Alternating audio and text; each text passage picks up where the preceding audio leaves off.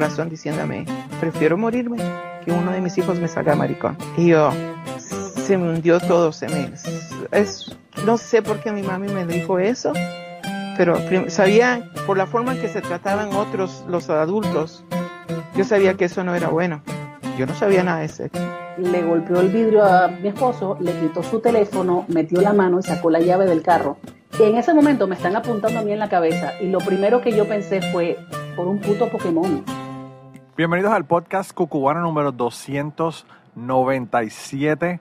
Esta semana vamos a tener una primera parte de un episodio que, bueno, la grabación completa fueron 2 horas y 22 minutos, pero yo creo que aquí va a estar editado, así que no van a ser dos episodios de, de ese total, sino que va a ser un poquito menos. El caso es que es una grabación de un Zoom que yo hice con la gente de Patreon y que estuvo tan y tan y tan bueno y tan buena la conversación que decidí que lo mejor era ponerlo aquí para que todo el mundo lo escuchara. Eh, tuvimos la, la, visita de George, de, bueno, siempre es lunes, legalmente nerd, buscando problemas. George es como yo, que tiene como mil, como mil eh, podcasts, así que hay que anunciarlos todos. Y él se dio la vuelta por acá y en el Zoom estuvo la señora Pared, estuvo Ramsés, mi amigo de Puerto Rico, que ha estado también en el podcast, estuvo Chapín unos minutos, estuvo Armando de Crime Pod eh, y estuvo, ¿quién más? Y bueno, la Cocos, la Cocos también estuvo ahí unos minutos con el Chapín al principio. Chapín realmente tenía una clase no pudo quedarse, así que solamente estuvo al principio.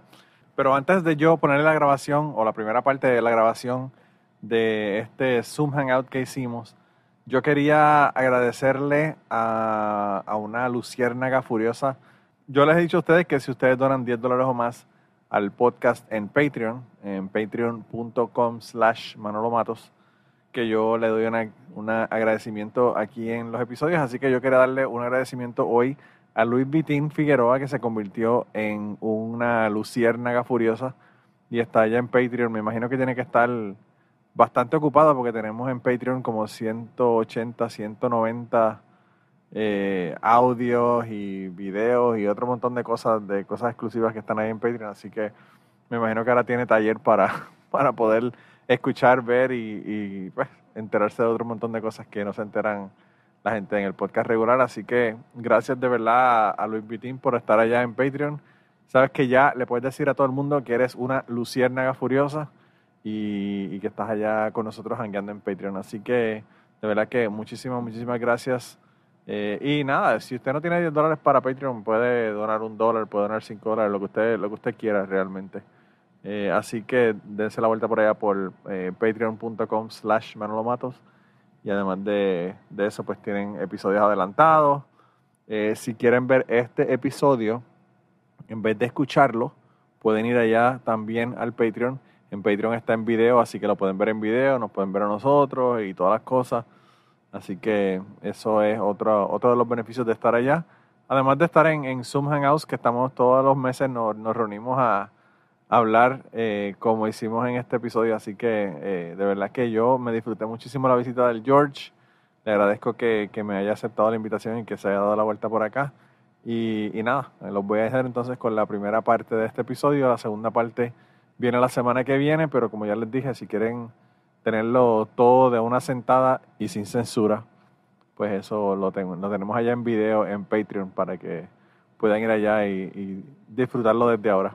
Así que nada, se cuidan un montón, espero que tengan una semana completamente exitosa y nada, nos vemos la semana que viene con la segunda parte de este episodio. Buenas noches.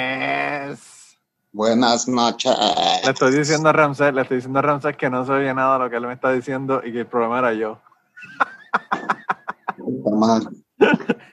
el audífono no lo, no, lo, metí todo completo y obviamente no estaba agarrando, pero bueno, ya, ya se resolvió el problema. ¿Y ahora? El problema de Ramsés era yo. Ah, ¿verdad? Es tan bruto que no le metí el, el, el pin del fucking audífono, no lo metí all the way. Hay que metérselo hasta adentro para que entienda la mierda esta, porque si no, no funciona.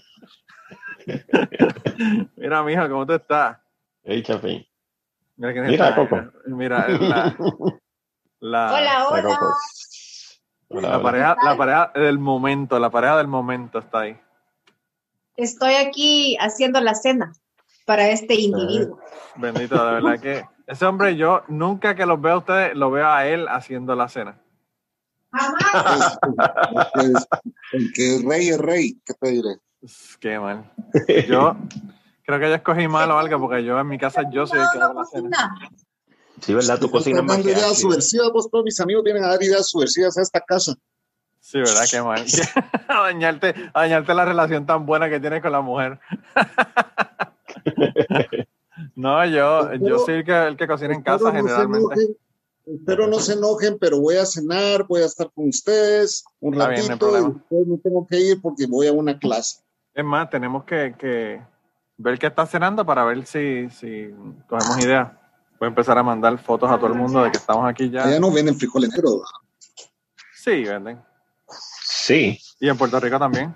Acuérdate que ¿Cuándo en Puerto Rico, 9M? cuando le quiten el puño de la cara, ¿Qué qué? que cuando vas a ir a DDM, yo le digo que cuando te quiten el puño de la cara en el trabajo, lo tienes ahí. Sí, cabrón. ni, Ramsar ni duerme, ni duerme. Está, está encabronado porque no puede ni escuchar podcast. Exacto. Mira, y hablando, y hablando mierda la señora Paredes, ahí llegó. Ay, María, qué bueno, porque ella no veía. Ella estuvo aquí primero y ahora, ¿verdad? Ah, no, yo, hubo, hubo uno que yo me perdí. Sí, yo creo que hubo uno, pero ella ni habló, ella estaba enojada, yo no sé qué le pasaba. Yo, yo creo que fue que no la dejaron hacer preguntas y por eso no, no. estaba, estaba molesta. Mira que ayer hablé con mi tía ayer y le dije a mi tía que, que se preparara y se peinara bien porque tenía que estar en el, en el Zoom. Porque mi hermana está en Utuado hoy, así que ella Ah, quizás venga por ahí. Ni oye, está sorda. Está como, está como Shakira. Ahora, Ciega, Ok. sorda, muda, de todo. Yo los estaba escuchando. Mira, que, que Ramsés dijo, ¿Estamos Ramsés dijo de que estamos hablando de ti porque yo, yo le dije que tú estabas, la última vez que estuviste aquí estabas media seria porque no te dejaron hacer preguntas. Sí, Pues, es, cierto. La cierto. pobrecita, bendito, no la dejaron, no la dejaron tomar las riendas del asunto. No, es que no me dejan hablar. Sí. Pues mira, no, lo que te estaba diciendo es que mi, en mi, en mi sobrina, la cabrona, se metió al baño de casa de mi tía y apagó la luz. Y mi tía fue llamándola a ella, ¿verdad? Ana, Ana, y yo no sabía dónde estaba, y se fue a meter al baño para ir al baño antes de acostarse. Y mi prima la asustó y estaba ella encabronada. que mi prima, mi sobrina la, la, la asustó. Y después la asustó y cuando ella brincó, parece que la perra se asustó y le brincó encima a la perra también. ¿Qué? Ay, Dios. y ella estaba a punto de matar a la jodida perra. Yo no sé, esa- la perra de Muriel es, es cariñosa, pero es como que jumpy, ¿verdad? Si tú te mueves muy rápido o, o qué sé yo, la vas a tocar de una manera que ella como que no le gusta, como que no, no le agrada. Y la última vez que fui a la, a la casa de Muriel estaba ladrando, yo como que mira esta cabrona. Ella no sabe que yo soy más importante que ella en esta casa. Oh, lo dudo. Lo Puede dudo. morir, puede morir. Le pongo una inyección de las de las de, de las del veterinario mío, de esas que duran cinco segundos. Mira, ¿y cómo han estado? Tú eh, no estás trabajando hoy, qué raro, este Ramsés. Te, te dieron, te dieron un pase. esta, esta semana no estuvo tan mala. Ah, bueno, por lo menos. Tan. Sí, tan. Ese es el detalle. No, Ramsés, Ramsés iba a estar hasta en el episodio de esoterismo y no, ni pudo estar en el episodio porque estaba ahí entregado en el trabajo. Nunca, o sea, que el fin de semana, maldito sea. Y ahora viene el 4 de julio, que no se le ocurra, que no se le ocurra a ellos en el fin de semana largo ponerse a inventar con No, proyectos y sí. Porque eso sí que está cabrón. Aquí no, aquí yo estoy trabajando el 4 de julio, así que no hay remedio. ¿Verdad? Pues fíjate, nosotros antes, por muchos años, trabajamos el 4 de julio en la oficina. Sí. Y como de tres años para acá, empezaron a ver el 4 de julio y lo que hacían es quitar, nos quitaron otro y, y nos dieron el 4 de julio. Aquí el 4 de julio es feriado, lo que pasa es que como aquí se trabaja todos los días, aquí no importa. Aquí Se puede, se puede haber muerto la, la, la madre, mamá del CEO y a él no les importa un carajo, ellos siguen trabajando. A mí no me molesta porque esos días son, son días de buena paga, de buen billete. Eso no hay, no hay objeciones de mi parte. No todos los días uno se gana la cantidad que uno se gana ese día. Yo prefiero trabajar el 4 de julio que el 5. Eso es mi, Es mi- verdad, es verdad. mi filosofía, mi filosofía. Estoy jodido porque ahora en Navidades, eh, Acción de Gracias y toda la mierda, no voy a estar trabajando, así que todo ese montón de días que tenía de overtime, de overtime no, de, de tiempo, doble tiempo y medio, no lo voy a tener, así que sin remedio. Tendré que conformarme con ver a mi hermana. Mua, mua, mua, mua. Que te los pague. Tengo que decir esto antes de que llegue, si no, Menos- exacto, te voy a decir, menos mal que todavía no he entrado. me manda para el carajo si se oye, me voy hablando de ella con, con, con esas, eh, con esos términos, ¿verdad? Mira, y la señora, ¿cómo está la señora? Estoy destruida, cansada. Pero, ¿tú trabajaste hoy o no? Mm, No, pero. ¿Y quién destruida de qué entonces? O sea, Exacto, destruida. que está destruida de haber ido al beauty, de haberse hecho las uñas. No, yo vi que estaba peleando con alguien hoy o, o- o con que se sentía mal. ¿Cómo está la cosa? Algo Mira, bien- el George, qué brutal. Eh, no sé, no recuerdo, pero siempre estoy peleando con alguien. Mm. Esa mujer siempre está peleando, siempre está peleando en, en- en- en internet. George, Hola. ¿cómo tú estás? No sabes la alegría bien, que me da verte, hermano. Todo bien, Saludos. saludos. Por fin le pongo, ¿cómo se dice? Este rostro algunas de las voces que he escuchado por tantos años. Ah, pues mira, esta, esta, la del Chapín, no la puedes decir porque eso ni el NSA tiene la foto de Chapín. Eso hay que mantenerlo en ¿Verdad? secreto, secreto de Estado. secreto. Secreto, es secreto. Sí, sí, sí, sí. Yo creo que Hey, es que ¿qué onda, George? What's happening? Mucho gusto, saludos a todos, chicos. Igual. Mira, eh, eh, eh, yo me imagino que la cara tuya también le están poniendo cara a ti porque pues hay un montón de gente aquí, que- bueno, hay gente que te conoce aquí, que te escucha en el podcast, pero hay gente que quizás no, no te había visto la cara, ¿verdad? Mira, Probablemente ¿cómo tú- no. cómo- Digo, ¿Cómo no. tú estás? ¿Cómo Yo, está yo Puerto lo había, Rico? yo lo había visto. En Twitter, yo creo que tú en Twitter tienes fotos o pones fotos. Bueno, la gente de siempre el lunes siempre pone fotos de ustedes.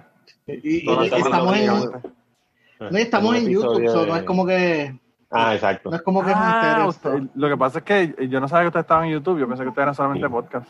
Yo lo vi en uno de, en un episodio de, de Chente. eh, por. Ah, también, y ahí fue que lo vi. también. Vaya. Mm, No, el George, el. George ha estado en todos los mismos sitios donde yo he estado, porque el George ha estado también en temprano en la tarde, en todos lados. Ese hombre está pegado. Sí, No, yo no- verdad que sí. Yo no, yo no estuve en temprano en la tarde, lo que pasa es que yo le en video, yo le grabé algo a ellos y, y lo pasaron. Ah, pero no Ah, he llegado a participar este en vivo. Yo pensé que había sido ya con ellos. Es mejor ir con ellos porque te llevan, al- a, te llevan a comer al paraíso después y eso. sí. Sí, pena. lo que pasa es que lo que pasa es que mi jefe pretende que yo asista al trabajo para pagarme, mira qué cojones. Ah, no, qué mal. Hijo de puta. De eso mismo estábamos hablando. Yo, yo tengo este, George, yo tengo este background porque aquí atrás están todos, todos los instrumentos de, de- del, del laboratorio. Todavía sí. Ay, ¿qué pasó? Yo grabo, Sí. yo, No. yo le dije, yo le dije a, un- a un pana mío que mi estudio de grabación, eh, yo creo que fue Chapín, no sé, que mi estudio de grabación eh, costaba 7 millones de dólares, porque pues obviamente con todos los equipos de laboratorio que hay aquí y todo, pues más o menos ese es el costo de mi estudio de grabación.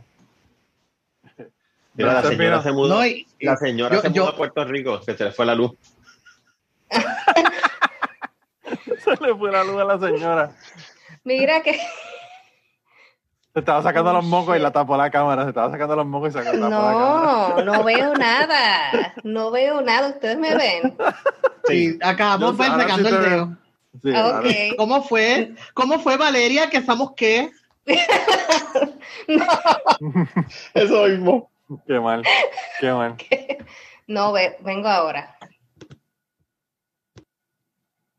Adiós, pero mira, se desaparece. Salió, Bueno, whatever. Para entrar de Mira. Eso George, fue un apaga, no, eso fue un apaga y prende. no, ella, ella parece que tiene issues. Ella desde ahorita está ahí, estaba como el peo, que se oía pero no se veía, un lío ahí. No sé qué le pasa. Mira, hermano, ¿cómo está, cómo está Puerto Rico? ¿Cómo estás tú? Me interesa, más, Eh, los tú- dos- me interesa más saber cómo estás tú que Puerto Rico, pero bueno. Sí. Los dos estamos igual sin luz por dentro. Este, Sí, me no, mentira, eh, con la luz jodida. Eh, no, no, este, yo, estamos bien, estamos bregando aquí, eh, ya estoy trabajando desde hace meses, desde hace semanas. Sí. Eh, y Puerto Rico pues está más o menos ahí, mano. Todas las semanas ha habido algún incidente especial, el apocalipsis. Estamos Sí. viviendo el cabrón apocalipsis. Este, slow, slow moving hoy- hoy- apocalypse. Slow moving, eh, sí, el apocalipsis, lo que pasa es que el apocalipsis en la vida real ha resultado ser bien mundano, porque esta semana, hoy, hoy de hecho el área azul está temblando, está todo el mundo en el área azul Eso, eso bien. con los nervios de punta, Ajá. porque está temblando un montón y, y es como que todas las semanas viene algo. La semana pasada fue lo de la, espérate, la semana pasada fue el apagón grande.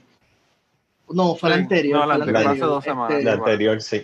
fue hace dos semanas. Este, no me acuerdo cuál fue lo de la semana pasada y esta semana que ahora está temblando ahí bien duro el Temblando, sur. ¿no? Pero yo no sé, yo es porque, que- o sea, hay, hay un, hoy estaba yo viendo en Twitter que había un montón de áreas que no tenían electricidad, o sea que, bueno, esta mierda de luz. Ah, no, pero ese es el de todos los días. Ese es el de todos los días. ese es el normal. Ese es el, de todos los días. Sí, ese es el normal. Ese, o sea, que en Puerto Rico cada vez no, no, no- nos están domesticando para aceptar más mediocridad. Es como una cosa cabrón. En la doctrina del shock, como diría nuestro panagari. Este, y aquí en Sí, Puerto Rico ha funcionado de maravilla. Somos las ratas de, de- en ese sentido, somos la mejor, este, la, somos una excelente prueba de que la doctrina del shock funciona. Sí, realmente está Eh, brutal. Yo, yo, Estamos acostumbrados. mi hermana, mi hermana me mandó un mensaje ahí de, de un montón de cosas que le pasaron, que fue, fue a renovar la licencia y le dijeron que no podían hasta agosto. O sea, estamos en fucking junio y le dijeron que hasta agosto no podían renovar la licencia. Y había una señora allí peleando porque necesitaba, necesitaba este, unos documentos y unas cosas para pronto, ¿verdad? Y peleando por la pendeja, pero ella dice que llegó al estacionamiento, se tuvo que estacionar en el edificio del lado, en el edificio este del centro, no, no me acuerdo cómo es que se llama el sitio este, que es al lado del, del Departamento de Transportación y Obras Públicas, que es eh, un parking del gobierno. Se parqueó ahí, entonces fue a subir, el elevador no funcionaba, tuvo que coger las escaleras, salir por otro lado, un lío cabrón para poder llegar al sitio. Llegó al sitio, cuando llegó al sitio llegó 15 minutos tarde porque obviamente ella planificó para llegar a la hora, pero pues llegó más tarde. Ahí ya le dijeron que no que había pasado la cita, bueno, un lío cabrón. Y entonces yo lo que pensaba leyendo toda esa retragida de pendejada es como que, mano, las cosas que, que uno se acostumbra y cree que son normal, ¿verdad? Uno pasar por toda esa mierda para uno ir a sacar una puta licencia para, para poder guiar en, en Puerto Rico. Está cabrón, o sea, ¿verdad? Mira, Que- Y, y el problema y la, la frustración es que muchas cosas que a veces funcionan, o sea, no, no es solamente lo mal que lo mal que cada vez lo que está empeorando el sistema, es que lo poquito que había mejorado eh, se daña. Y sí. algo, algo que yo le reconozco al gobierno de- del cabrón de Fortuño es que por lo menos ese gobierno estaba haciendo un esfuerzo para digitalizar muchos servicios del gobierno. Del gobierno Sí. de Fortuño para acá es que eh, la, la Autoridad de Energía Eléctrica empezó a que tú podías pagar por internet, un par de cosas, entre él y García Padilla, o por lo menos esos dos gobiernos, esos dos cabrones, este, por lo menos estaban haciendo esa parte bien. Y en este año todo se ha jodido, todo se ha jodido. O sea, este, lo de, lo, de la, lo de la parte de la electricidad con el cambio a Luma también se ha jodido. Este, Pero una pregunta, ¿tú crees que el asunto de lo de Luma es porque ellos no saben cómo funcionan los sistemas? ¿O son sabotajes y mierda que están haciendo? ¿O una combinación? No, eh, es una explicación. eh, No, yo, yo no creo que sea sabotaje. Yo creo que es la explicación. La explicación más fácil es que en Puerto Rico nunca se le dio buena. O sea, el sistema de Puerto Rico desde hace años yo vengo escuchando que funciona por obra y gracia. Tú sabes, por, por- Claro. eh, eh, eh, un sistema que sencillamente pues funciona. Este, es una, es una, una torre de, de cartas Sí. yo no trabajo ahí, yo no, yo no puedo decir que realmente lo es, o sea, te estoy contando, lo, te lo vendo como lo venden ellos. sí. Este, que siempre, que lleva años que es una torre de cartas y que cualquier cosa lo iba a derrumbar. Con la llegada del UMA, muchos empleados que sencillamente no quisieron irse, o tú tienes un sistema que de por sí estaba hecho canto y ahora un montón de empleados que, que por lo menos conocían dónde iba el tape, por decirlo así, que ahora ya no están. Sí, yo creo que es una combinación. Yo no creo que sea sabotaje, yo creo que es sencillamente good old fashion eh, falta de mantenimiento y el hecho de que muchas de las personas que sabían trabajar ese sistema pues ya no están ahí. Sí, yo una vez Este- estaba, eh, George, una vez estaba en, yo trabajaba, cuando yo trabajaba con Prudential Securities, yo estaba en el edificio de MCS, que es el que queda frente al Citibank allí en la calle, en la Ponce de León. Eh, yo una vez salí de mi trabajo por la tarde y había un montón de gente allí estaban como que unos, unos empleados de, de el departamento de acueducto y el cantarillado estaban allí mirando y qué sé yo que con un señor. Y entonces estaba un montón de empleados vestidos, ¿verdad? De, de, de trabajo. Y un tipo ahí, vestido normal, explicándole y enseñándole unas pendejadas y qué sé yo qué. Y al otro día cuando yo llegué me entero que es que ese señor se había retirado hace más de 10 años de, de, de acueducto y era el único Wow. que sabía por dónde pasaban los putos tubos y se lo trajeron, lo tuvieron que traer para que él le explicara a los que estaban haciendo el trabajo allí por dónde era que pasaban los tubos porque no había plano, no había un carajo de nada. Eso era como que el- los tubos estaban ahí y el único que sabía era el tipo que ya se retiró hace 10 años. Sabes Me que eso pasó que- mucho, Que debe ser igual con la, con la energía eléctrica. eso pasó mucho después de María. Después de María hubo la situación donde empezaron a, a- a llamar retirados para que ayudaran, precisamente porque había un montón de partes que nunca habían arreglado, nunca le habían dado mantenimiento, reparación, y los que sabían cómo bregaba eso fueron los, los dones que estuvieron 30 años trabajando allí y estaban retirados y Sí. tuvieron que llamar a un montón de gente retirada para que ayudara con la reconstrucción. Diablo, diablo. Manolo, yo me tengo que ir, pero regreso en un rato. Ojalá los encuentre todavía. Está bien, no hay problema, clase. hermano. Usted Ah. vaya y ven y no se detenga. Va, gusto saludarlos a todos. Chao. Chapín, Chapín está, está aprendiendo sobre, Super placer. sobre la bolsa de valores. Nos va, nos va, va a ser el primer millonario de, de aquí de, de Cubano. Va, pues. Chao. No sé si es eso Chao. que- o que va a poner un OnlyFans. Algo, algo va a pasar ahí. ¿no? Oh, Vi- Vieron que OnlyFans, vieron que Bloomberg dijo que, que va, que OnlyFans está planeando sacar todo el porno de, de allí. Mira, mano, tú ¿En sabes serio? el de Yerbe, el de Yerbe se que va, a la que se va la mitad. ¿Más? Y Eso es casi completo de porno. Sí. Pero tú sabes que, que eso formó una conversación bien interesante. Yo me puse, a leer- me fui por el rabbit hole, por el, ro- el roto, leyendo muchas reacciones y leyendo un par de cosas. Y no había, ¿verdad? Cuando uno lee eso, no había caído en cuenta que eso se ha vuelto como que una estrategia de los de las compañías tecnológicas que utilizan la, el porno o los, en este caso los Ah, trabajadores Para sexuales conseguir gente. para después. aumentar aumentar su, su presencia y cuando llega el momento de valorizar de entonces pues sacan el porno que eso lo hizo Tumblr, Tumblr. lo hizo el mismo Facebook lo hizo Google oh, también sí. lo Wow, hizo no este Twitter también lo va a hacer Twitter también ha estado lo que lo de Twitter está como que más por debajo de la, de la mesa y como Twitter nunca había sido un sitio donde tú vas para eso específicamente pues Mm. no había hecho tanto ruido pero cuando no Tumblr Twitter sacó con, el con porno, no, no veo porno realmente en Twitter, porque en mi Twitter yo no veo Exacto. nada de porno, yo no sigo a nadie. Pero Ya- antes, Ya eh, Fly Teta- antes- ya antes- Fly Teta no tiene nada, ya no está poniendo nada, así que no.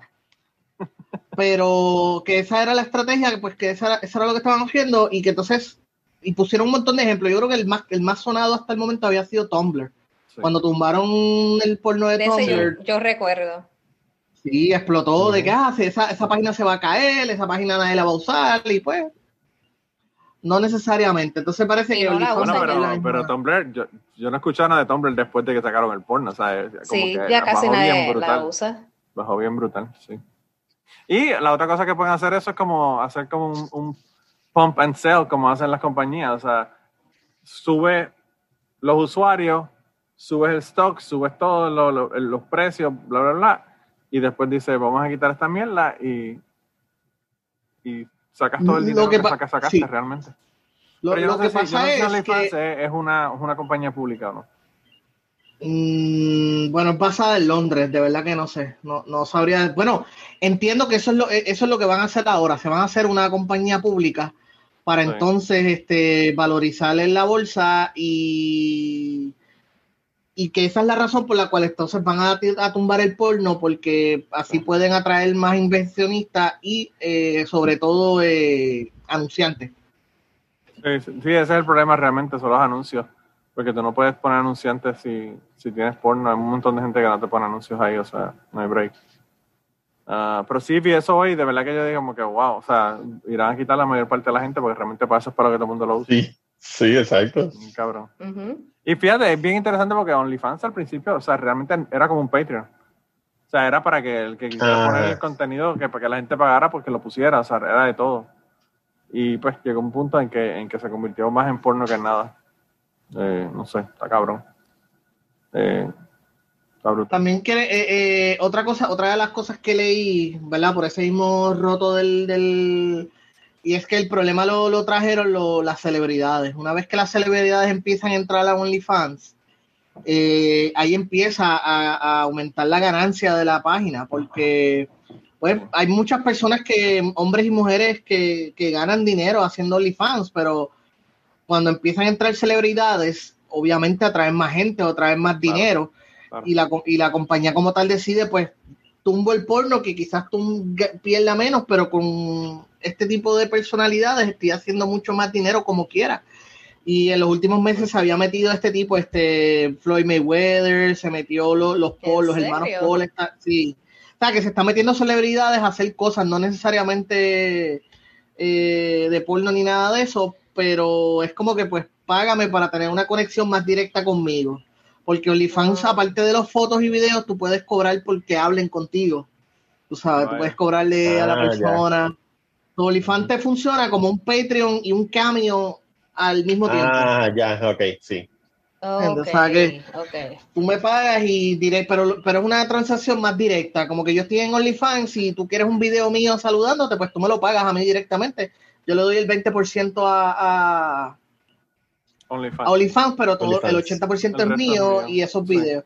Entonces, pues ahí fue que OnlyFans dijo, wow, espérate, tú sabes, este, voy a, ¿cómo atraigo más celebridades? O sea, me conviene más atraer celebridades y sacar esta otra cosa porque en, en cuestión del nivel, pues gano más. A- eventualmente gano eso más, fue lo aunque que la hizo. otra cantidad sea más. Eso fue lo que hizo eh, el podcast Love and Radio. Se fueron con, con una compañía privada donde sus episodios están solamente en esa plataforma. Y pues yo me puse a pelear, en, porque a mí me encantaba ese podcast, y me puse a pelear en, en Twitter y el tipo, el fundador, se puso a, a explicarme, a decirme. Y entonces me, lo que me dijo fue que él prefiere tener 30 mil personas que estén pagando en la plataforma a tener 3 millones de personas que lo escuchen y que de esos 3 millones solamente un porcentaje bien bajito le dé dinero en Patreon o en alguna otra cosa. Que a mí me parece que es una estupidez porque en Patreon más o menos eso es lo que tú tienes, un 10% de, de las personas las que se meten a tu Patreon. Y si tú tienes 3 millones de personas ahí, estamos hablando que es básicamente la misma cantidad de gente la que te está dando dinero a ti. Pero bueno, whatever. Yo, a mí lo que me, me pareció increíble es que una, un podcast prefiera que solamente lo escuchen 30 mil personas eh, y que le estén pagando a que lo escuchen 3 millones de personas y que sigan siendo las, 30 las, las mismas 30 mil personas que te están pagando en Patreon. Porque Eh, lo pero- hacen por el dinero y- o fama. Sí, es por el dinero, realmente es por el dinero, o sea, y, y, pues, no sé, yo pienso que hacen un trabajo cabrón realmente, pero pues yo no voy, a mí, lo más que me molesta, y yo lo he hablado con Ramsey miles de veces, lo más que me molesta es la fragmentación de la cuestión de los podcasts. El hecho de tú tener que estar como Hulu, Netflix y todas estas compañías, Disney Plus, que tú Sí. tienes que coger todas estas compañías para poder escuchar los podcasts. Yo pienso que, que debería de haber otra forma donde tú puedes escuchar el podcast en cualquier lugar y tú decides si quieres darle dinero o no quieres darle dinero. Porque pues la fragmentación de los podcasts realmente está jodiendo todo. O sea, yo dejé de escuchar a Joe Rogan. Punto. Yo, yo no lo escucho. Yo, yo no sé ni, qué, ni qué invitados tiene porque ni siquiera miro a ver cuáles son los invitados de él porque está exclusivo en Spotify. No me interesa. No me interesa escuchar en Spotify, tú sabes. Y yo entiendo que la mayor parte de la gente joven está escuchando en Spotify. Eh, porque yo lo veo en mi, en, en Anchor te dice de dónde te están escuchando. Mm. Pero pues me molesta el hecho de, de la exclusividad, ¿verdad? De, de que una cosa es que tú estés en Spotify, te pueden escuchar en Spotify, pero te pueden escuchar en las otras plataformas, a que En tú otras también, sí. estés en, en Spotify, eh, como, Sí. como está que Joe Rogan. ahí, ahí- ahí volvemos a ver el, el- ahí volvemos a ver cómo se repite lo mismo que acabo de hablar de OnlyFans. Las celebridades fueron las que jodieron los podcasts. Nuevamente. O sea, Cabrón. los, los podcasts eran una cosa antes y después de, de Joe Rogan y todas estas celebridades. Y de momento ahora tú ves lo- lo- los- lo- lo- los primeros podcasts, los primeros lugares, todos son gente que ya era famosa por otra cosa. Eran actores o lo que sea. Entonces le han robado ese espacio a los creadores, a los creativos nuevos que estaban subiendo. Realmente, el, el, o sea, el, quien hizo el formato podcast y quien lo disparó fue Adam Carolla. Y Adam Carolla siempre tuvo el concepto bien claro de que el podcast es gratis y si tú me quieres pagar o hacer otras cosas o, whatever, eh, ya esos son otros 20 pesos. Pero el podcast va a ser gratis. Y, y yo pienso que la popularidad está en, la, en las masas, ¿verdad? En que la gente, la mayor parte de la gente te escuche.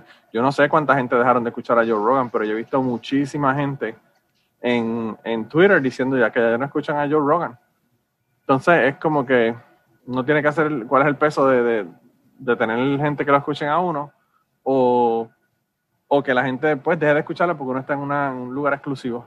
Y yo no sé, o sea, eh, realmente a cualquiera le flaquean las piernas y le ofrecen 100 millones por, por el podcast de uno, ¿verdad? Sí, eh, eh, eh, eso iba a decir Cabrón, también, o sea. o sea, a, a lo mejor lo estamos viendo desde nuestro punto de vista, pero yo imagino que esa gente le ponen eso, eso, esos números, esos cheques al frente y como que, eh. Yo no sé, Joe Rogan como que no solamente perdió fans porque se enojaron porque se fue exclusivo para Spotify, sino que encima de eso también como que le han cogido una, una vendetta contra él porque se han puesto a pelear por todo lo que han dicho, por todas las cosas que han, que han pasado. O sea, el, tipo dijo una cosa de las vacunas que son cosas que él decía antes, que él, sabes que Joe Rogan siempre toda la vida ha cuestionado todo. Y pues una cosa que él hacía antes, como decir, bueno, las vacunas realmente son seguras o no son seguras, y llevar gente que está hablando de, de ambos lados, ¿verdad? Y hacerle preguntas que, que son a veces las preguntas que hace todo el mundo sobre las vacunas. Eh, y pues ya enseguida todo el mundo empieza como que, ah, ya Joe Rogan es antivacunas y empiezan a tirarle, o sea, como que le tienen el odio ese por, por lo otro y entonces todo lo que él dice se lo cuestionan y lo pelean. Eh, pero no Sí, sé, hay, yo- hay, hay, hay realmente e- ese tipo de, de, de personalidad, pues no, no, no, no hay que buscar mucho. O sea, ese tipo de personas siempre eh, te va a odiar, no importa lo que hagas. Mira lo que pasó con, y eso lo he visto mucho con, con lo de Lin Manuel Miranda y in, In the Heights. Oh my God, qué clase crical. Está cabrón. Sí, tú sabes, e- e- eso fue otro tema y ahí, o sea, Lin, eh, Lin Manuel puede encontrar la cura del cáncer y ellos van a decir que le está quitando trabajo a los doctores puertorriqueños, ¿entiendes? Este tipo Sí. odia a Puerto Rico porque le está quitando trabajo a los oncólogos. Este, eso, Joe Rogan es ese tipo de personalidad que, que no importa lo que haga, van a buscar una, una razón por la cual odiarlo. O, tienen, o, Eh, o- o lo amas o lo odias, como que no hay, un- no Sí. hay un intermedio, ¿verdad? Pero fíjate, a mí lo de Joe Rogan, y ya mencionaste que a ti no te gusta Spotify, y eso está bien, pero yo creo que si hubiera sido algo más nicho, qué sé yo, si hubiera ido exclusivo con iHeartRadio o, o una, o una de estas O plataformas que son como que más nicho tratando. Sí. Ajá, pues ahí, ahí hubiera sido como que más diantre, mano, tú sabes. Pero Spotify, bueno, ¿sabes? Yo, yo todavía, por lo menos en mi podcast, yo no sé si sea una diferencia en la edad entre la gente que lo escucha y la gente que nos escucha a nosotros, pero la plataforma de Apple sigue siendo la primera en cuestión de la gente que, que, que, que consume los podcasts. La mía también, pero la- yo creo que lo que pasa también con la, con la plataforma de Apple es que hay un montón de plataformas que lo cogen de Apple. O sea, eh, cuando yo puse Mm. en Stitcher el stream de mi podcast, obviamente puse el stream de Apple. Entonces lo están agarrando por Apple, a que- aunque lo estén escuchando por Stitcher. Y por eso tienen todavía ese mercado que lo están dominando. Pero mira, la pendejada esa de lo de In the Heights de... de ¿Tuviste lo que dijo eh, eh, Bill Maher en el último episodio de la semana, el, el show hace una semana, sobre, sobre esto de In the Heights? No, no, lo- eh, vi que dijo algo, pero no, honestamente. Pues el, el tipo dijo que está cabrón que, que el tipo que hizo los Founding Fathers, ¿verdad? Los hizo eh, latinos y, y de minoría. eh, ha sido criticado porque no tenía gente negra, ¿verdad? En, en un show, o, o gente suficientemente negra, ¿verdad? Eh, en un show, ¿verdad? Como In the Heights, eso. Y, y, y me hizo mucho sentido porque es como que nunca, nunca va a ser suficiente lo que tú hagas por las comunidades, ¿verdad? De minoría o los negros o, lo- o la, comunidad trans o la comunidad LGBT, lo que sea, eh, siempre como que te vas a quedar, te vas a quedar corto. Y, y eso es lo que yo creo que le ha pasado al hombre. Realmente, o sea, un tipo que, que trajo al spotlight, ¿verdad? En Hamilton, la influencia de, de minorías, ¿verdad? En la fundación de los Estados Unidos, pues está disculpándose porque no tenía gente negra en In the Heights. Y es como que, wow. Y yo veo en, en Facebook y en, y en Twitter a amistades mías, gente que yo los considero unas personas completamente serias, sensatas, eh, lógicas, peleando con el tipo. Y yo como que, uff, mano, o sea, dale break. Deja que el hombre cogerlo con calma, tú sabes. Sí. Eh, Yo, Pero, lo pues. único, a mí, de, de toda esa conversación, a mí lo que me da gracia, hay, hay dos cosas, y esto, ¿verdad? Lo dije siempre el lunes. Mm, número uno, que ese tipo de pelea es el tipo de pelea que tú puedes, que te ayuda a ti a mantener, a establecer una posición frente a otro fácil. O sea, es como si yo me encontrara al, al gobernador Fortuño y yo le dijera al gobernador Fortuño frente a las cámaras, digo a Pierluisi, Pierluisi, el Pierluisi es tan, el Pierluisi es tan, y tan insignificante que se me olvida que él es gobernador. Siempre tengo que, sí, siempre tengo que, Yo como que Fortuño. eh, sí, sí, sí. Ok. Porteño, ni siquiera te fuiste para el anterior, te fuiste Sí. way, way, way back. Ay, mi niña. Es un Este, PNP más. Sí, sabes, así de insignificante es el tipo. Pero anyway, este Pierluisi, si yo me lo encuentro y al frente de unas cámaras, yo digo, gobernador Pierluisi, Puerto Rico no deberían haber niños nunca que pasen hambre. Obviamente, o sea, e- e- es una aseveración obvia, pero yo me siento grande porque hmm, mira lo que le dije al gobernador. Oh, tú sabes. Claro, ¿no? Y, y que una, una Eh, eh, aseveración pues, que eh, hasta, hasta un asesino en serie te lo diría que sí que es verdad que los niños deberían de protegerla, aunque estén Pues, matando mujeres eh, en las calles, de verdad. Pues el, el- el- en el caso de la crítica de The Heights, de que no tenía, debe haber más representación afrolatina, pues, es cierto, tienes razón, es una aseveración que, que sí, necesitamos más representación, es justo pedirlo. Lo que pasa es que en realidad no estás haciendo, o sea, que no sé si me estoy explicando, o sea, están agarrándose de Lin Manuel y de esta situación para hacerse, para levantarse ellos. ¿Entiendes? Es como que, ah, mírame, estoy exigiéndole a Lin Manuel que haga tal cosa. Qué, qué grande soy, tú sabes. Y eso es una. Y lo otro es, y, esto es lo que, esta es la parte que más, más, más gracia, me da más gracia que otra cosa, que los latinos no somos blancos, ni vamos a ser nunca, nunca blancos. O sea, ahí, ahí ninguno, ninguna de esas personas en, esa, en ese elenco es blanco, ninguno de ellos es blanco. Los latinos nunca vamos a ser blancos. Podremos, podrás tener la piel clarita, pero a la primera que escuchen tu apellido, tu acento, tu dónde te creciste o dónde naciste, dejaste de ser blanco. Mira lo que le pasó a bandera, Anja bandera de Taylor. Puerto Rico en el sticker en la parte de atrás de tu carro. El la bandera de Puerto Rico, bandera. la de México, exacto. No importa que tan Sí. clara sea tú. Mira lo que pasó a Anja Taylor Joy hace par de meses atrás, cuando ganó un Mm, premio que vino Variety. Variety, no, no te estoy hablando de uno de estos blogs pendejos como, como el georgerivera.com. O sea, te estoy hablando de Variety, que es una revista Una que lleva años y años y años. sí, sí. Y Variety vino y dijo, ah, este, Anja Taylor Joy es una nueva mujer de color en haber ganado tal premio. Y es como que, Sí. ¿Mm? Porque se enteraron que era argentina y ya con eso dejó de ser blanca. Así Claro. es la mentalidad estadounidense. Así de, de, de, de literalmente blanco y negro son ellos. Fíjate, O sea, a mí se enteraron parece- que era y dejó de ser blanca, punto. A mí eso me parece bien interesante porque yo escucho personas en Puerto Rico que para, para nosotros los boricuas en Puerto Rico son blancos. Y tú los oyes hablando, no, porque así esto. Y yo le digo, mano, tú no tienes ni puta idea. Tú te metes en el culo de Kentucky donde yo estoy. A ver cuán blanco tú, tú puedes ser salamandra. Puedes ser una fucking salamandra. Me En siento Kentucky. ofendida ya. que no importa. No eres- Pero es que, a- señora, ¿a ti te tratan como blanca? ¿Ah? ¿A ti te tratan como Eh, blanca en Indiana? No, no, no a lo que diga. Es que estás diciendo salamandra y tú Ah, no, no. no, Ah, pero- es que- Pero, pero tú, tú no eres salamandra, me refiero a, me refiero todavía casi transparente, casi transparente a lo que me refería. Eh, pero no, no, o sea, no, no eres blanco, punto, no eres blanco.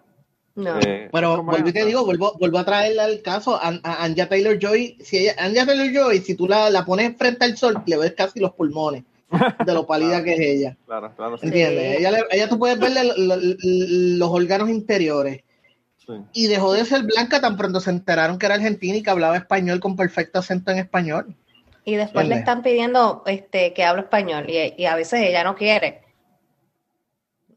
No sí, quiere, sí, y es como hay que un montón de gente que un- no sabe, hay un montón de gente que no sabe, o sea, eh, Margaret Cho, la comediante, ella dice que, que en, un en una, estaba en un, en un show de noticias anunciando que iba a estar en esa, en esa ciudad haciendo stand-up comedy y la persona le dijo, este, please tell us in your language, we're gonna be back after a few minutes. Y Margaret Cho le dijo, we're gonna be back We're in a few back. minutes. Porque es de San Francisco, tú sabes, como que... Oh y ella, y ella lo hizo eso en un chiste de uno de esos stand-up. Pero, o sea, está cabrón que a uno vean con la mierda. Yo aquí la gente me dicen que yo no parezco, que yo no parezco boricua. Y se me pasman cuando yo le digo que, que cómo lo usa un boricua. Porque Ujú. lo que me quieren decir es negro, pero no me lo pueden decir porque quieren ser politically correct. Entonces tienen ese como que, uh, ese pistoneo de que no te pueden decir, yo pensaba que eran negros. Eh, pero pues yo le digo, en, en Puerto Rico hay de todo. En Puerto Rico hay chinos, boricuas. O sea, Mm. personas que son asiáticos, que tú los ves y piensas que nacieron en Shanghai, que son boricuas. Nacieron en Puerto Rico y tienen un acento boricua. Hablan como reggaetoneros. eso, eso- De hecho, eso es así, o sea. ay, ahora que tú dices eso en Que eso es Twitter, más gracioso, ver, ver a un chino hablando como reggaetonero, eso está cabrón. pero en Twitter este hace, qué sé yo, bueno, eso fue esto pasó como para abril o marzo, se fue este- viral. este- este Zoom está tan cabrón que yo debería coger el audio y ponerlo en un fucking podcast porque de verdad que para la conversación, me gusta mucho. Eh, el, el, el- en marzo o en abril, esta chica se fue viral. Es una, una nena, qué sé yo, tenía como 19, 20 años por ahí, no sé. Y, y entonces se fue viral porque ah, la chica precisamente asiática, que era Sí. boricua. Sí, sí, sí. es sí. boricua, ella es boricua, punto. Tú la escuchas hablando y es- o sea, Yanji, yo le tuve, Yanji se llama. Ajá, yo le tuve que contestar, pues si, si tú eres boricua, si ese acento es mofongo, tú sabes, este, Acento mofongo. Eso es, Sí, eso es. como hablamos nosotros, tú sabes, tú sabes, tú sabes, eh, tú sabes, chica. A mí me, me, me resultaba gracioso también cuando el, el coreano loco hablaba con acento español y yo como que, wow, qué cosa más, qué cosa más brutal, ¿verdad? Eh, como que son cosas que uno no se las espera, pero realmente no solamente allá, sino que acá también. Aquí, o sea, aquí hay personas que son 100% gringos, que, que aman la bandera y que tienen el mismo patriotismo que tienen cualquier gringo de aquí, y son asiáticos, de, de familia asiática, o son gente que son hispanos o lo que fuera, o sea, eso, eh, una cosa no tiene que ver con la otra, pero pues la gente realmente eso no lo entiende. Y, y esa, esa idea, esa mentalidad de homogenizar una, una nacionalidad, eh, yo creo que lo que nos, nos está jodiendo realmente en Estados Unidos y en Puerto Rico, porque, pues, eh, tú sabes, eh, la gente te dice, no, porque en Puerto Rico somos católicos, o somos esto, o somos lo otro, y realmente no, o sea, somos de todo. Eh, y entonces, pues, eh, eso, eso lo que realmente es dividir a la gente, en vez de unirnos. En Puerto Rico la gente no quiere saber de los boricuas que, que- que están, que se mudaron o que, o que nacieron en los Estados Unidos. Y los aliados más grandes que tiene Puerto Rico los tiene fuera de Puerto Rico. Si lo vimos que- con María, lo vimos Personas con que María. nacieron que acá, personas que, no, que nunca han estado allá, que quizás han ido de vacaciones una semana o dos en verano, pero que no, no se criaron en Puerto Rico y no son de Puerto Rico realmente. Pero, También el, el, el, el- lo otro, lo otro también es con lo de Lin Manuel, y esto es lo último que voy a decir, es que me da mucha, porque las personas que, que estaban en ese, en esa misma bandwagon, eh, en esa alzada, son los mismos que después yo los veo hablando de Lord of the Rings, ah, estoy viendo Lord of the Rings y Harry Potter y toda esa miel, y es como que fíjate, ahí no te molesta que no haya ni un prieto. Lord of the Rings no aparece un prieto ni por casualidad. No. ¿Entiendes? Y Lord of the Rings es fantasía. Si hay un género donde tú puedes poner lo que te salga de los cojones, Sí. es fantasía. es fantasía, claro. Fantasía. claro. Lord of the Rings no está basado en ninguna historia eh, eh, que tú tengas que ser exacto. Lord of the Rings, tú puedes ponerle allá a quien tú quieras, Ah, ¿entiendes? Pero eso no les molesta. O sea, es como que les molesta cuando es, eh, cuando es de acá, cuando somos nosotros. O sea, es como Sí, que sí, sí, es y Harry Potter, y Harry Potter peor. Harry Potter, en los libros hay personajes que son negros, que en las películas salen de casualidad. Salen porque la cámara estaba tirando y no podían borrarlo del, del medio. No, había, no, había- no le queda más remedio, no le queda más remedio. Tú sabes, y eso no, ahí no les molesta, fíjate. Tú sabes, y Harry Potter está basado en la sociedad eh, eh, británica y la sociedad británica está súper, súper, ¿verdad? Digo, la mayoría son gente blanca, pero tienen muchísima eh, población minoritaria. O sea, Sí. tanta gente que han colonizado. Después de haber colonizado una tercera parte del, del, del- del mundo, lo menos que pueden hacer es tenerlos en tus miserables películas. Mira, mira si yo soy anormal, George. Mira si yo soy retardado, porque no, no cabe. Esta, esta palabra hay que usarla aunque me cancelen. Mira si yo soy retardado, que yo vi una película el otro día con mi esposa, esta semana pasada, que se llama Everything is Illuminated. Yo no sé si tú la conoces, una película obscura, extraña de Elijah Wood, ¿verdad? Él es el protagonista Ok. principal, que él es judío y va a buscar, eh, a visitar la, donde vivía su abuelo para buscar la información de su abuelo y su familia, whatever, de una foto que él tenía con una, con una mujer, ¿verdad? Cuando su abuelo muere. Anyway, la película es extraña, pero me gustó. Y entonces, yo estoy hablando con mi esposa y yo le digo, sí, pero está cabrón porque esa película la hizo en el 2005 y yo no sé por qué carajo él tiene que hacer una película que no sea tan importante en el 2005 porque en el 2005 el tipo estaba haciendo Harry Potter y toda la pendejada y la esposa mía no entendía de que yo puñeta y era lo que estaba hablando y era que... y como el año tiene los fucking espejuelos en el fucking. Everything is Illuminated. Yo pensé que no era él. Y ella me dice, ¿tú quieres decir Lord of the Rings? Y yo como que, sí, sí, sí, sí, Lord Sí, eso es a lo que me refería. Eso- Pero yo ni puta idea, ni puta idea. Así de perdido estaba yo con ella. ella se moría de la Pero fíjate, como que está Wow. Cabrón. Pero ahí, ahí no te, no, fíjate, no, no te, no te, no te sientas mal porque eso es un running joke entre ellos dos, Sí. de que ellos Sí, sí, lo, sí, se la sí, pasan sí. Sí, pues, de que él ha pues, tenido que firmar el autógrafo pensando que es el otro chamaco. ¿Qué es el otro en diablo? Eso está cabrón. Yo he escuchado de gente que ha hecho eso, que han firmado, que han firmado autógrafos, comediantes que han firmado autógrafos por otra, de otra persona. Eh, sabes que yo entrevisté a, a Daniel Radcliffe y a, ¿cómo se llama el otro? James McAvoy, los entrevisté para el estreno de una película, wow. pero fue por ¿Verdad? teléfono, fue por teléfono. Los Ay, entrevisté wow. por teléfono y está en un episodio de Legalmente Nerd, si lo quieren.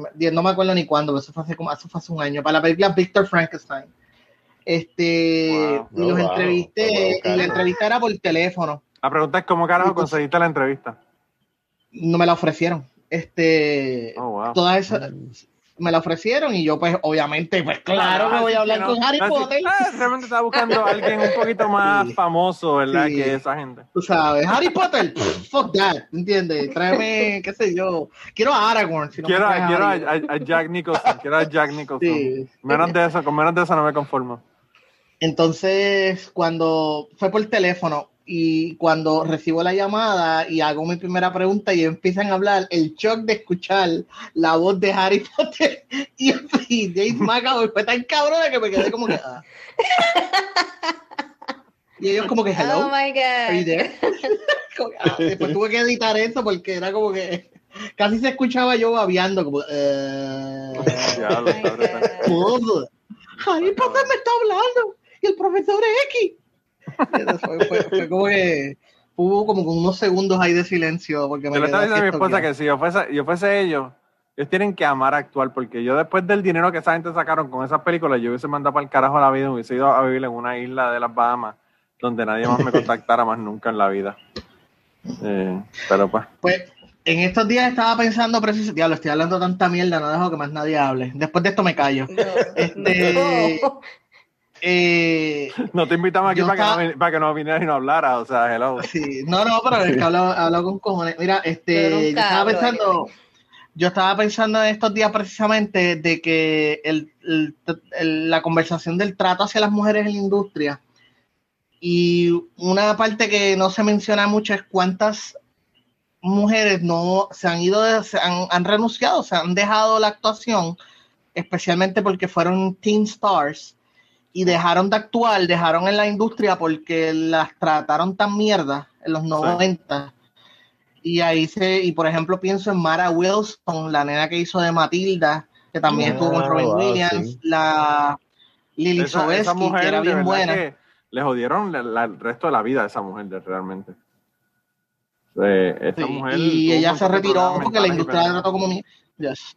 Lili Sobieski también, este, Lili- y el caso de Lili Sobieski to- eh, es más fuerte todavía porque, digo, los dos son fuertes, pero Lili Sobieski yo leí una entrevista de ella, este, porque estaba viendo Wow. Deep Impact, Ah, sí, sí, sí. eh, Se estaba me había viendo Deep olvidado que existía. Lili Sobieski, y Lili Sobieski en los 90 era como el arroz Sí, blanco, o sea, sí. donde quiera estaba, o sea, ella la contrataban. Ella estaba explicando que cuando, una vez que ella cruza de ser una teen actress a los 18 años, las ofertas de trabajo se volvieron cada vez más agresivas y sexuales. Y que llegó un punto Wow. en que ella dijo, no, no quiero más trabajar en esto, se retiró, se casó, tuvo hijos y ahora es una pintora o, o, eh, o, eh, o hace esculturas, qué sé yo qué carajo. Y Sí. de hecho se cambió el nombre, se casó y se puso el nombre de la- del esposo. Pero, o sea, te estoy hablando de una persona, de una persona que tenía una carrera bien cabrona por delante, que, que estaba trabajando un montón de cosas. O sea, tú vas a la sección de películas de los 90 y tiras una piedra y le metes mínimo como a dos películas de ella.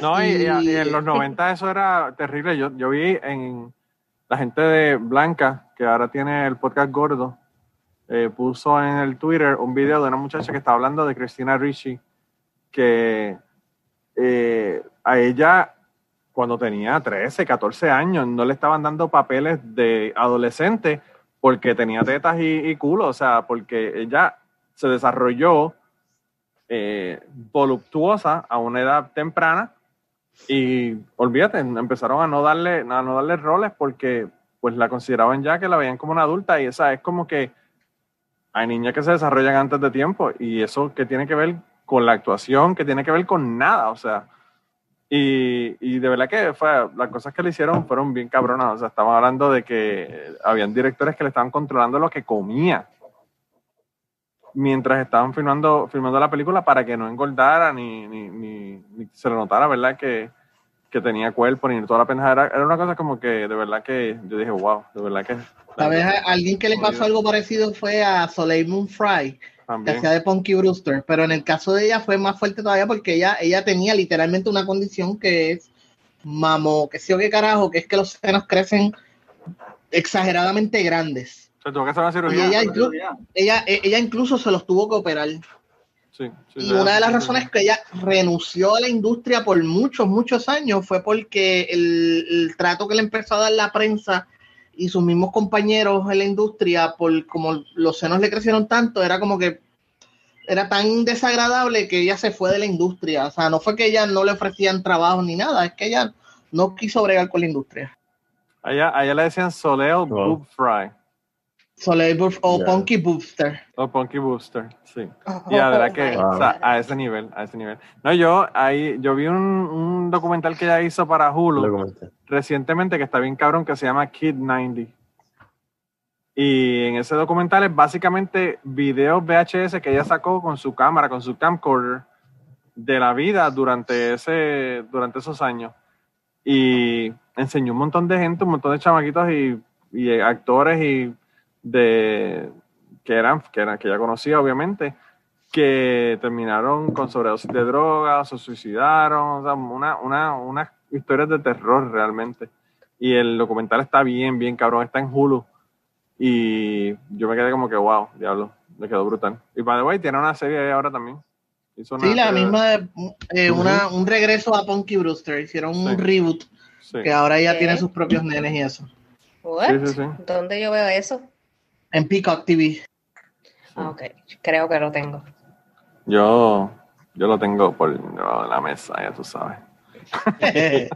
Yo lo tuve que, lo tuve que piratear, lo tuve que piratear. Son demasiados fucking servicios, no te digo de la fragmentación, que está Sí, cabrona. Sí. Eh, pues yo, yo vi el primer episodio y me pareció demasiado appealing a la nostalgia, ¿verdad?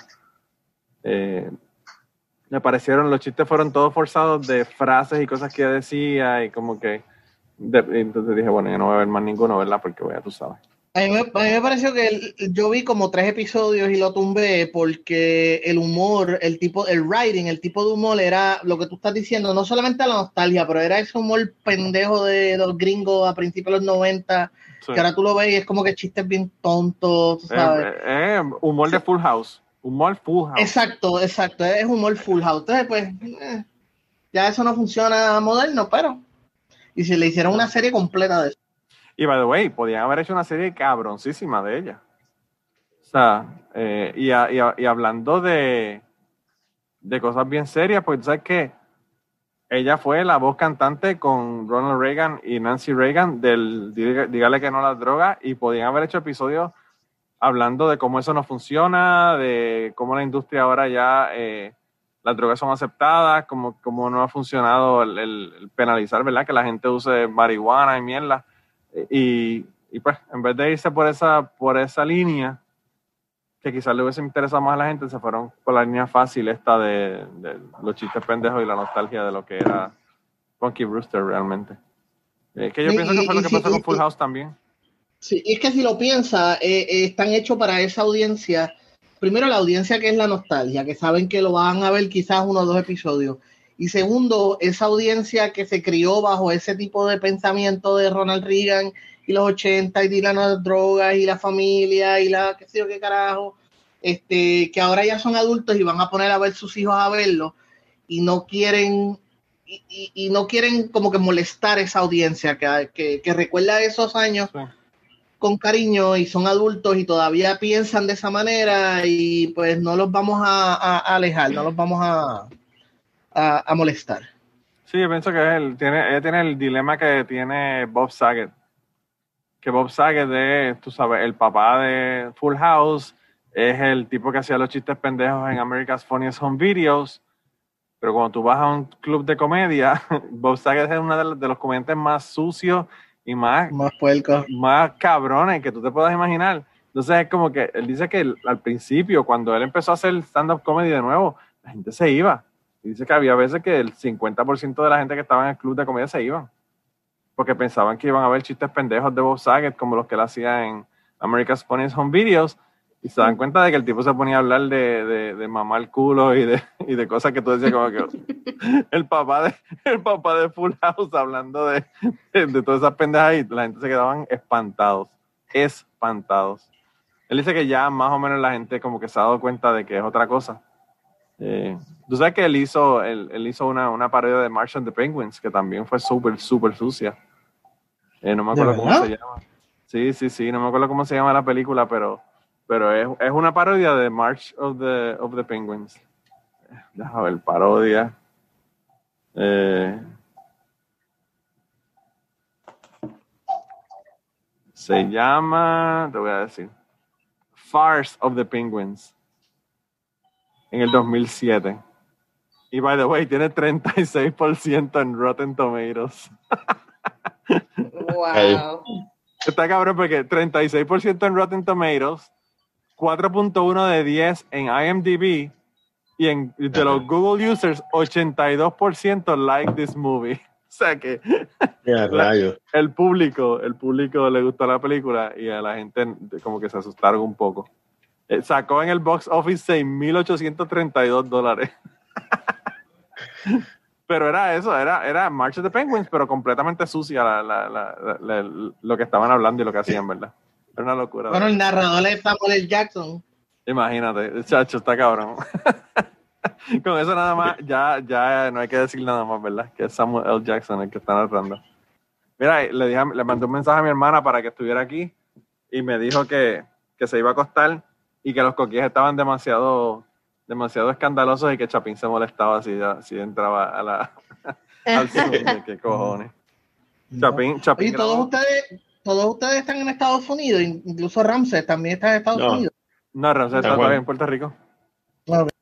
Tienes, al- te- ¿Por tienes qué? a, un, a un usuario de Luma solidario contigo. Sí. ¿Por qué, Ramses? ¿Por qué Mira, sigues yo- aquí? Ramsés le encanta Puerto Rico. Sí. Ramsés, Sí. Ramsés está en una posición cómoda. Fíjate, yo estaba pensando el otro día, mis hermanas estaban hablando con, con Chapín, mi, mi hermana menor, y estaba hablando con Chapín de, de las razones que yo me fui, que si ellos no se fueron y que sí, que sí, yo qué. Y yo me puse a pensar la razón de por qué, y yo creo que la razón por la que yo me fui es porque cuando yo entré al mercado de empleo de Puerto Rico no había trabajo. Y no conseguía trabajo realmente, un trabajo bueno en lo que yo quería, ¿verdad? Eh, en el caso de Rancés, Rancés es, más, poquito mayor que yo. Y Rancés sí consiguió un trabajo que era un trabajo bueno. eh, y mis hermanas consiguieron un trabajo bueno porque pues antes tú salías de la universidad conseguías un trabajo con el gobierno, un trabajo whatever, whatever, que fuera muy bueno. Cuando yo salí de mi trabajo, yo estaba trabajando con Prudencia Securities, que no tiene un carajo que ver con ciencias ambientales, eh, porque no conseguí otro trabajo.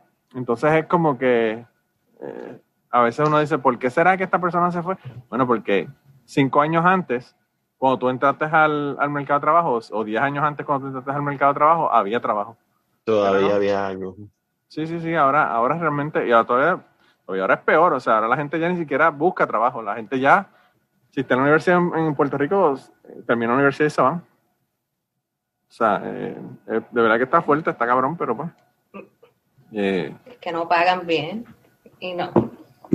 no, a mí en Prudencia Securities, yo, yo, el depósito promedio diario eran 3 millones de dólares que yo manejaba allí, que ellos tenían una cuenta en Citibank, se se depositaba allí en Citibank, y a mí me pagaban 18, 20 mil dólares, una cosa así.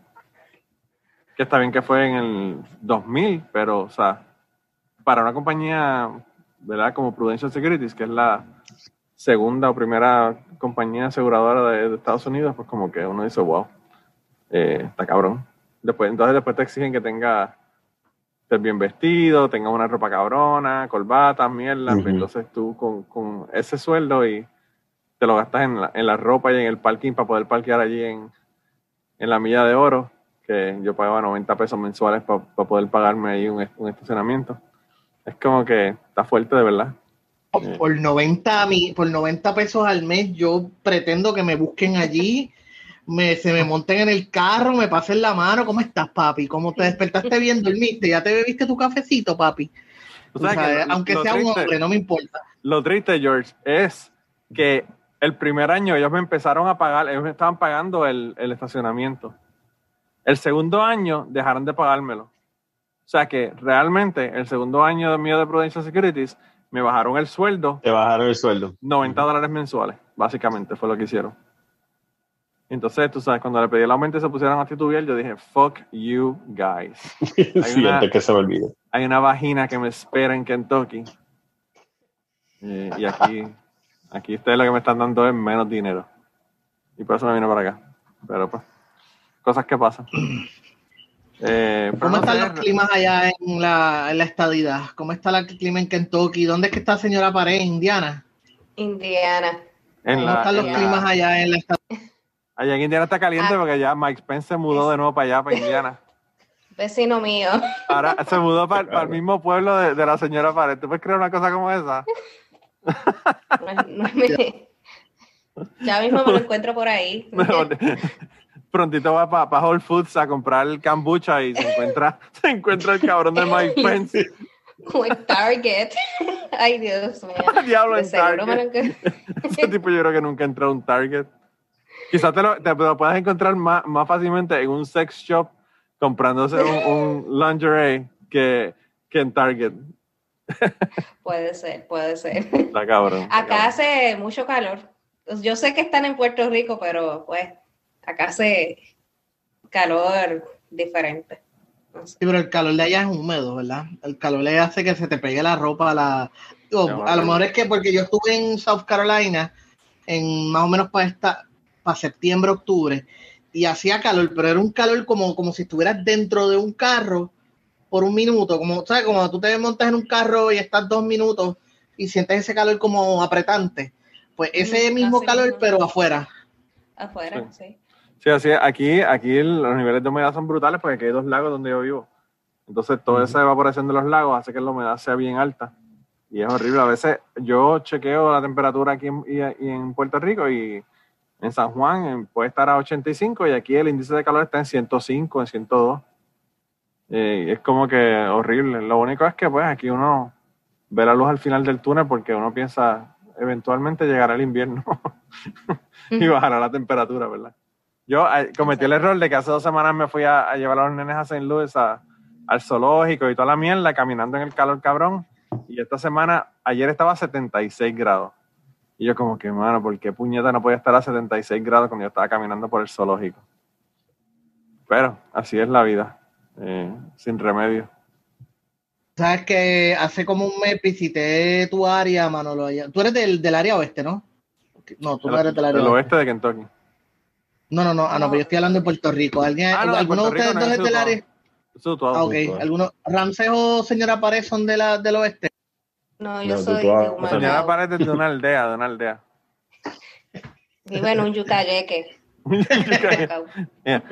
que pasa es que ella es del Yucayeque, pero el papá de ella tenía el caney, era el, el, el, el que más mandaba de la aldea.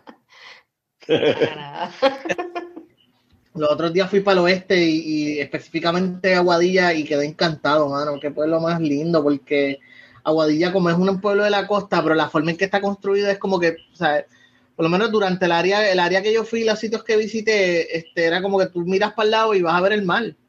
O sea, es, es una chulería y tiene un montón de sitios de comida que no es lo Lo mismo. que no pasa es que en, en la elevación es, es alta y es cerca de la playa, entonces es como que una montaña que termina ahí casi, casi tipo acantilado y tú ves el mar y la playa desde donde, donde, donde quiera que tú estés. Y un montón de sitios de comida distintos, tú sabes, no todo es McDonald's. Burger- Digo, no es que acá en área, acá en área metro por supuesto que lo hay, pero está más centralizado, no sé si me estoy explicando, o sea, si tú quieres ir a un, a- un área donde puedas comer en un restaurante distinto, que no sea, que no sea franquicia, pues tienes que irte a Santurce, tienes que irte a ciertas áreas de Carolina, o sea, es como que central, un poquito más agrupado, y en Aguadilla es como que no importa qué parte yo fui de Aguadilla, habían restaurantes y no eran franquicias, o sea, eran restaurantes de allí, del área. ¿Y tú estabas allá visitando, y- te quedaste o fuiste solamente un día o cómo fue? La- las tres cosas, todo, todo junto. Este, Vaya. mi mejor amiga, eh, mi hermana prácticamente, eh, me invitó para ir allá, quedarme con ella, quedarme con la esposa, con el nene, con los perros, este, porque ya se fue para California, porque ya soldado, y se le acabaron los tres años en Puerto Rico y se fue entonces para California, y antes de irse, pues fui a pasar un fin de semana con ella. Ya lo. Este, eso fue como que sábado para domingo, pero tú sabes, me llevaron, me dieron una vueltita, me llevaron a comer y eso, y, y de verdad Yo me, me, la pasaba, encantó. yo me la pasaba en Aguadilla, de los lugares para yo hacer buceadas en Puerto Rico, que eran de los mejores, era ahí en Crash Boat. Para llevar estudiantes o para hacer buceadas era brutal realmente. Porque tú tienes este- el muelle ese completo y hay uno de los muelles que se hundió completo. Y ahí tú veías unas cosas brutales que tú no veías en otros lados y está justo, justo al lado de la playa. Y antes de terminar el podcast del día de hoy, queremos dar las gracias a las personas que nos han ayudado, ¿verdad?, para hacer el podcast posible. Eh, la primera persona que quería agradecerles a Raúl Arnaiz, que me hizo el logo de Cucubano. Eh, Raúl Arnaiz lo consiguen en patreon.com slash Raúl Arnaiz y allá pueden ver sus trabajos. Realmente al- Raúl es tremendo artista.